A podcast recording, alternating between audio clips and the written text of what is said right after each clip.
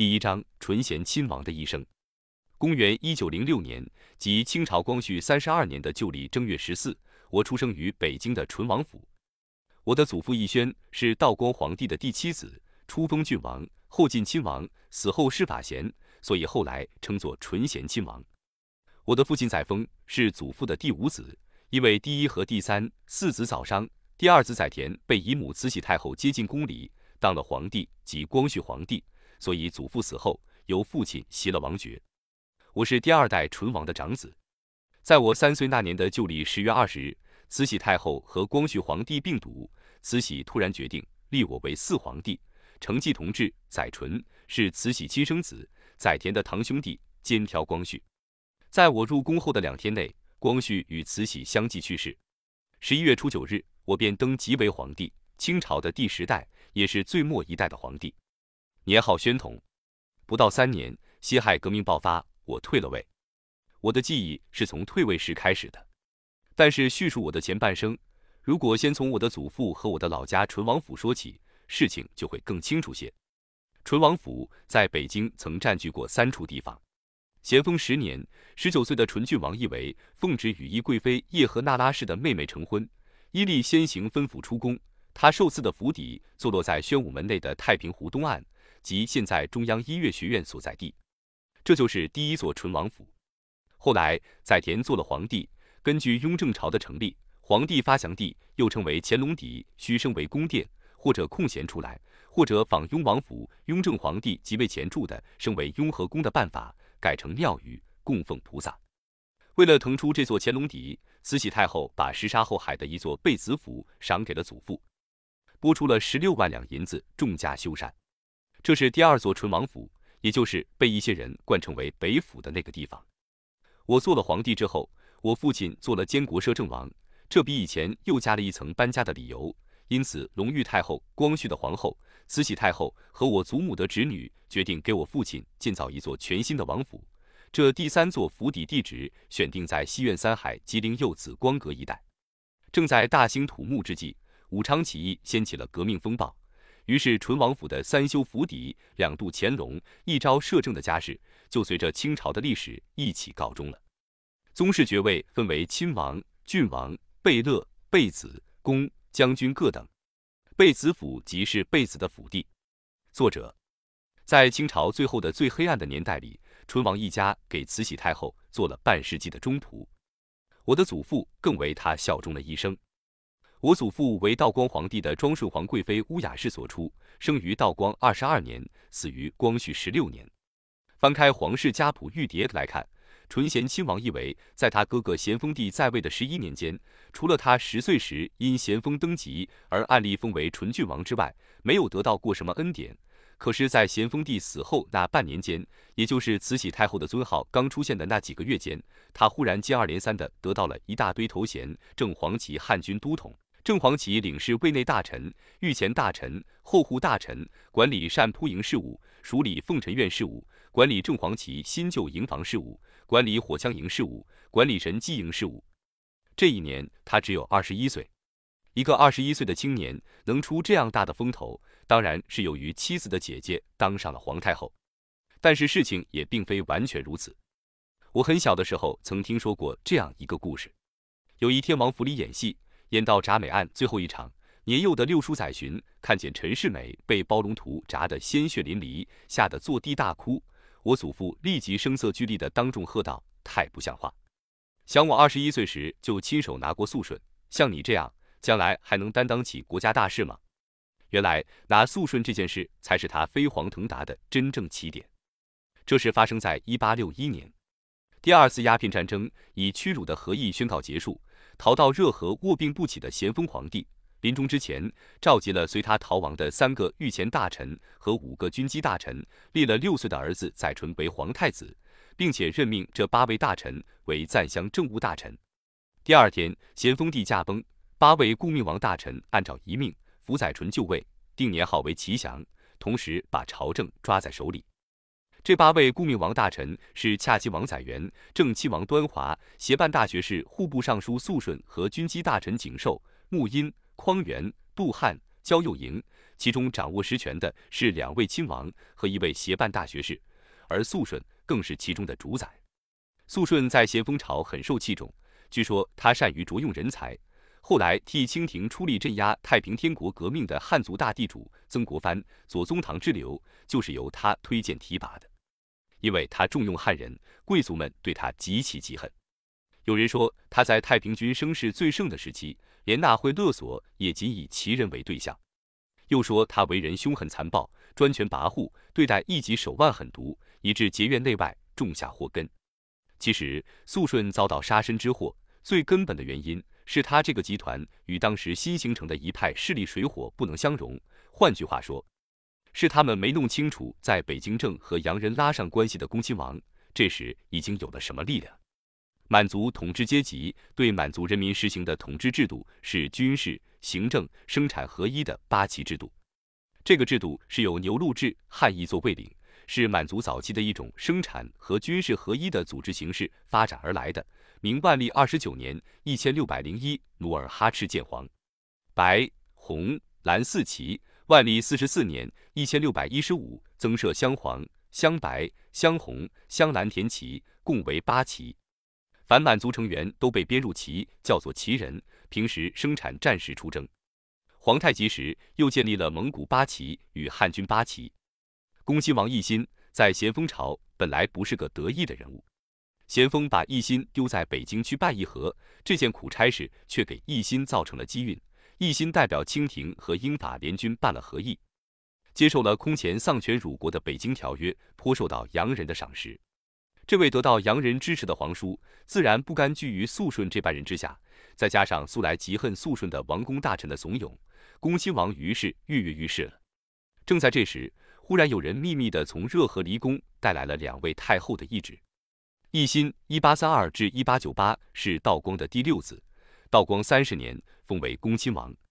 他因为这次与英法联军谈判之机缘，得到了帝国主义的信任与支持，顺利的实行了政变。此后即开办近代军事工业和同文馆，进行洋务活动，成为洋务派的首领。但是后来他因有野心，慈禧与他发生了矛盾，而帝国主义也物色到了更好的鹰犬，即把他抛弃。洋务派首领位置便由李鸿章等所代替。这两位太后，一位是咸丰的皇后钮祜禄氏，后来尊号叫慈安，又称东太后；另一位就是慈禧，又称西太后。西太后原是一个宫女，由于怀孕升为贵妃，儿子载淳是咸丰的独子，后来当了皇帝，母以子贵，她历史成了太后。不知是怎么安排的，她刚当上太后，便有一个御史奏请两太后垂帘听政。这主意遭到肃顺等人的狠狠驳斥，说是本朝根本无此潜力。这件事对没有什么野心的慈安太后说来倒无所谓，在慈禧心里却结下了深仇。他首先让慈安太后相信了那些顾命大臣心怀叵测、图谋不轨，然后又获得慈安的同意，秘密传信给恭亲王，召他来热河离宫商议对策。当时肃顺等人为了巩固既得势力，曾多方设法。来防范北京的恭亲王和离宫里的太后。关于太后们如何避过肃顺等人的耳目和恭亲王取得联系的事，有种种不同的传说。有人说太后的懿旨是由一个厨艺秘密带到北京的，又有人说是慈禧先把心腹太监安德海公开责打一顿，然后下令送他到北京内廷处理。懿旨就这样叫安德海带到了北京。总之，懿旨是到了恭亲王手里。恭亲王得信后，立即送来奏折，请求觐见皇帝。肃顺等人用留守责任重大的上谕堵他，没能堵住。肃顺又用叔嫂不通问的礼法，阻他和太后们会见，依然没有成功。关于恭亲王与太后的会见，后来有许多传说，有的说是恭亲王化妆成萨满进去的，有的说是恭亲王直接将了肃顺义军，说既然叔嫂见面不妥，就请你在场监视好了。肃顺一时脸上下不来，只好不再阻拦。还有一个说法是，恭亲王祭拜咸丰灵位时，慈禧太后让安德海送一碗面赏给恭亲王吃，碗底下藏着慈禧写给奕欣的懿旨。总之，不管哪个传说可靠，反正恭亲王和太后们把一切都商议好了。结果是，太后们回到北京，封奕欣为议政王，八个顾命王大臣全部被捕，两个亲王赐自尽，肃顺砍了头。其余的充军的充军，监禁的监禁。载淳的年号也改为同治，意思是两太后一同治政。从此开始了西太后在同光两代四十七年垂帘听政的历史。我的祖父在这场政变中的功勋，是为慈禧在半壁殿捉拿了护送子宫返京的肃顺。我祖父于是获得了前面所说的那一串头衔。据说满族早期有一种原始宗教，叫做萨满教，以天堂为上界，诸神所居；地面为中界，人类所居；地狱为下界，恶魔所居。男巫叫萨满。女巫叫乌达友，他们为人治病、驱邪时口念咒语、手舞足蹈、做神鬼附身状。满族进关后，此教仍然保存，但只限女巫，称萨满太太经常进宫。皇帝的棺材是紫木做的，皇帝生时居住的是宫殿，故死后躺的棺材亦叫做紫宫。此后，同治三年，义为又被赐以嘉亲王衔的荣誉。同治十一年，正式晋封为亲王。同治十三年，同治皇帝去世，光绪皇帝即位，他更被加封亲王世袭罔替，意思是子孙世代承袭王爵，而不必按例降袭。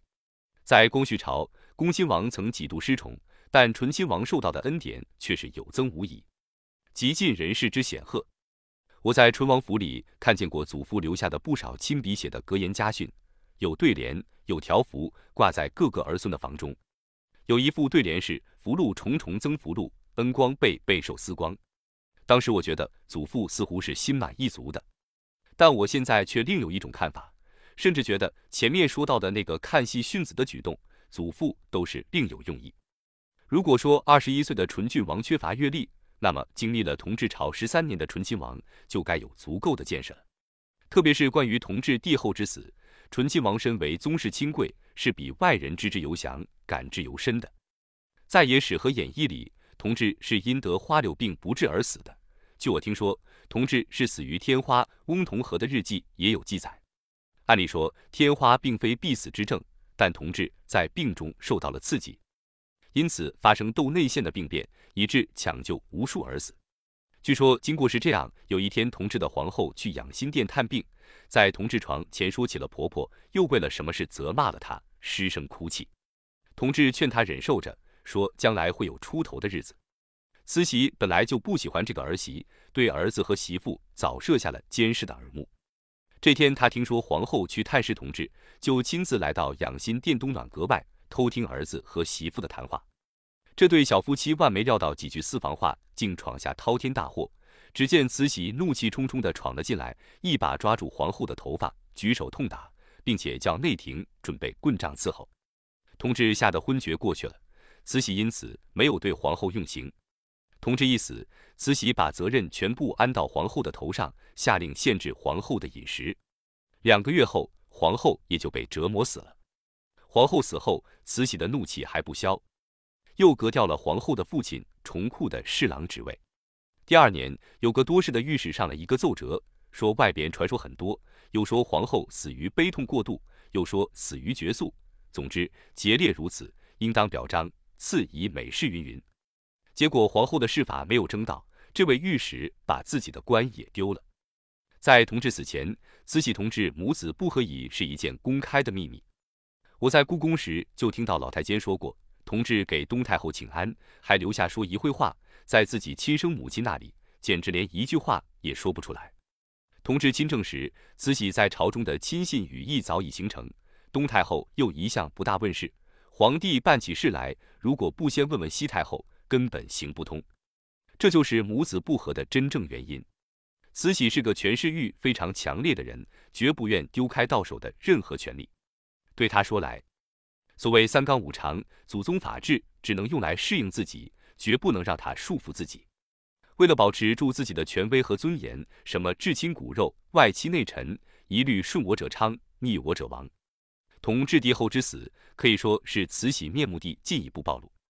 我祖父如果不是看得很清楚，他绝不会一听说叫儿子去当皇帝就吓得魂不附体。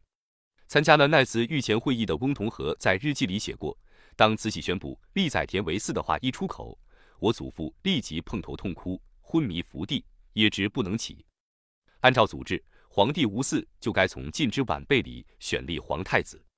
载淳死后，自然要选一个普字辈的，但是那样一来，慈禧成了太皇太后，再去垂帘听政就不成了。因此，他不给儿子立嗣，却把外甥载湉要去做儿子。当时有个叫吴可独的御史，以施建为同治征嗣，也没能使他改变主意。他只不过许了一个愿，说新皇帝得了儿子，就过继给同治。有一位侍读学士的后人，也是我家一位世交。给我转述过那次御前会议情形时说，那天东太后没在场，只有西太后一人。他对那些跪着的王公大臣们说：“我们姐儿俩已商议好了，挑个年岁大点的。我们姐儿俩也不愿意，连唯一能控制他一点的东太后也没出来表示意见。别人自然明白，无论是施剑还是痛哭昏迷，都是无用的了。从那以后，在我祖父的经历上就出现了很有趣的记载。一方面是慈禧屡次恩荣。一方面是祖父屡次的辞谢，光绪入宫的那年，他把一切官职都辞掉了。亲王世袭罔替的恩典是立辞不准才接受的。这以后几年，他的唯一差事是照料皇帝读书。他余得兢兢业业，诚惶诚恐，于是慈禧又赏了他亲王双凤，紫禁城内称作四人教。后来恭亲王失宠，急调了议政王大臣，慈禧太后又命军机大臣们。今后凡有重大政务，要先和醇亲王商议，这等于给了他更高的职务。案例：男子结婚便算成年。光绪如果结了婚，太后理应归正，这是慈禧极不情愿的事。于是就在光绪婚前，由义为带头向太后叩请，继续训政。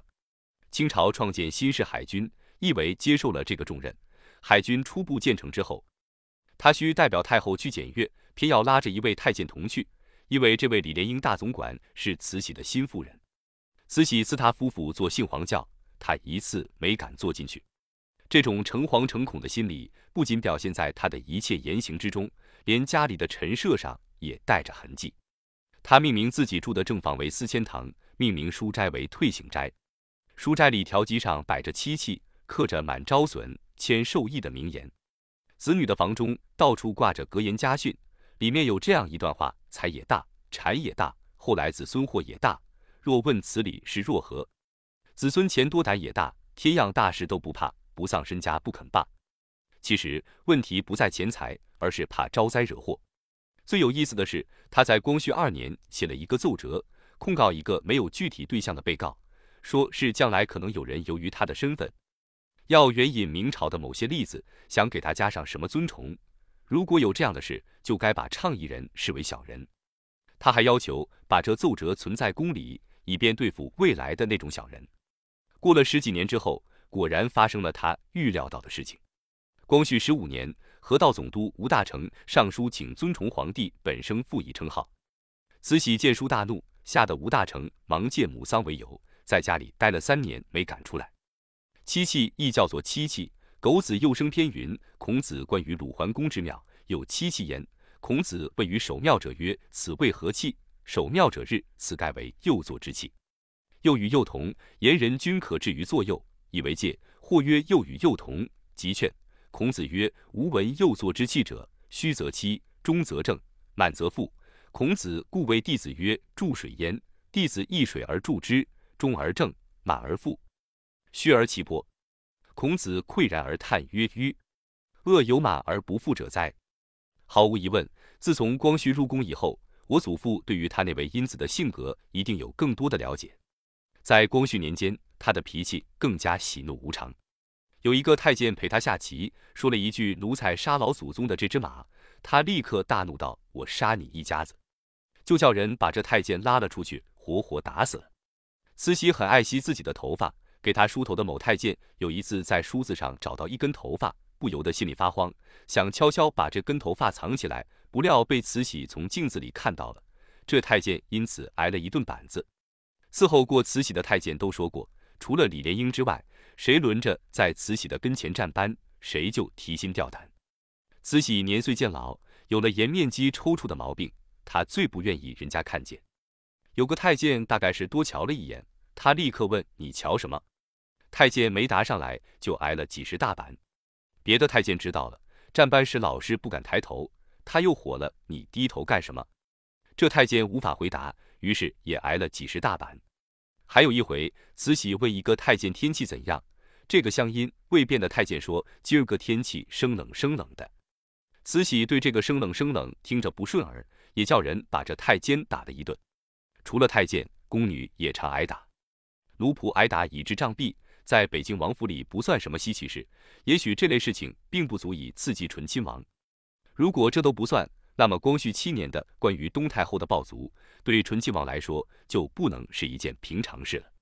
据说咸丰去世前就担心懿贵妃将来母以子贵做了太后，会是尊跋扈，那时皇后必不是她的对手，因此刻意留下一道珠玉，授权皇后可在必要时制裁她。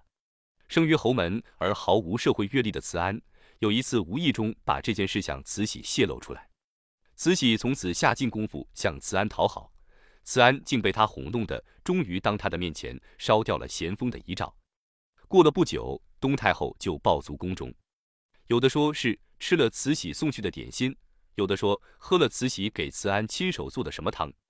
这件事对醇亲王说来，无疑的是个很大刺激，因为后来的事实就是如此，他更加谨小慎微，兢兢业业。把取信讨好慈禧看作是他唯一的本分。他负责建设海军的时候，李鸿章是会办大臣。为了让太后有个玩的地方，便将很大一部分海军经费挪出来修建了颐和园。这座颐和园修建工程最紧张的阶段，正值直隶省和京师遭受特大水灾。御史吴兆泰因为怕激起灾民闹事，建议暂时停工，因此夺官交部一处。而醇亲王却一言不发，鞠躬尽瘁地完成了修建任务。一八九零年颐和园完工，他也与世长辞了。四年后，他首创的所谓海军惨败于甲午之役，花了几千万两白银所建造的船只，除了颐和园的那个石舫，大概没有再剩下什么了。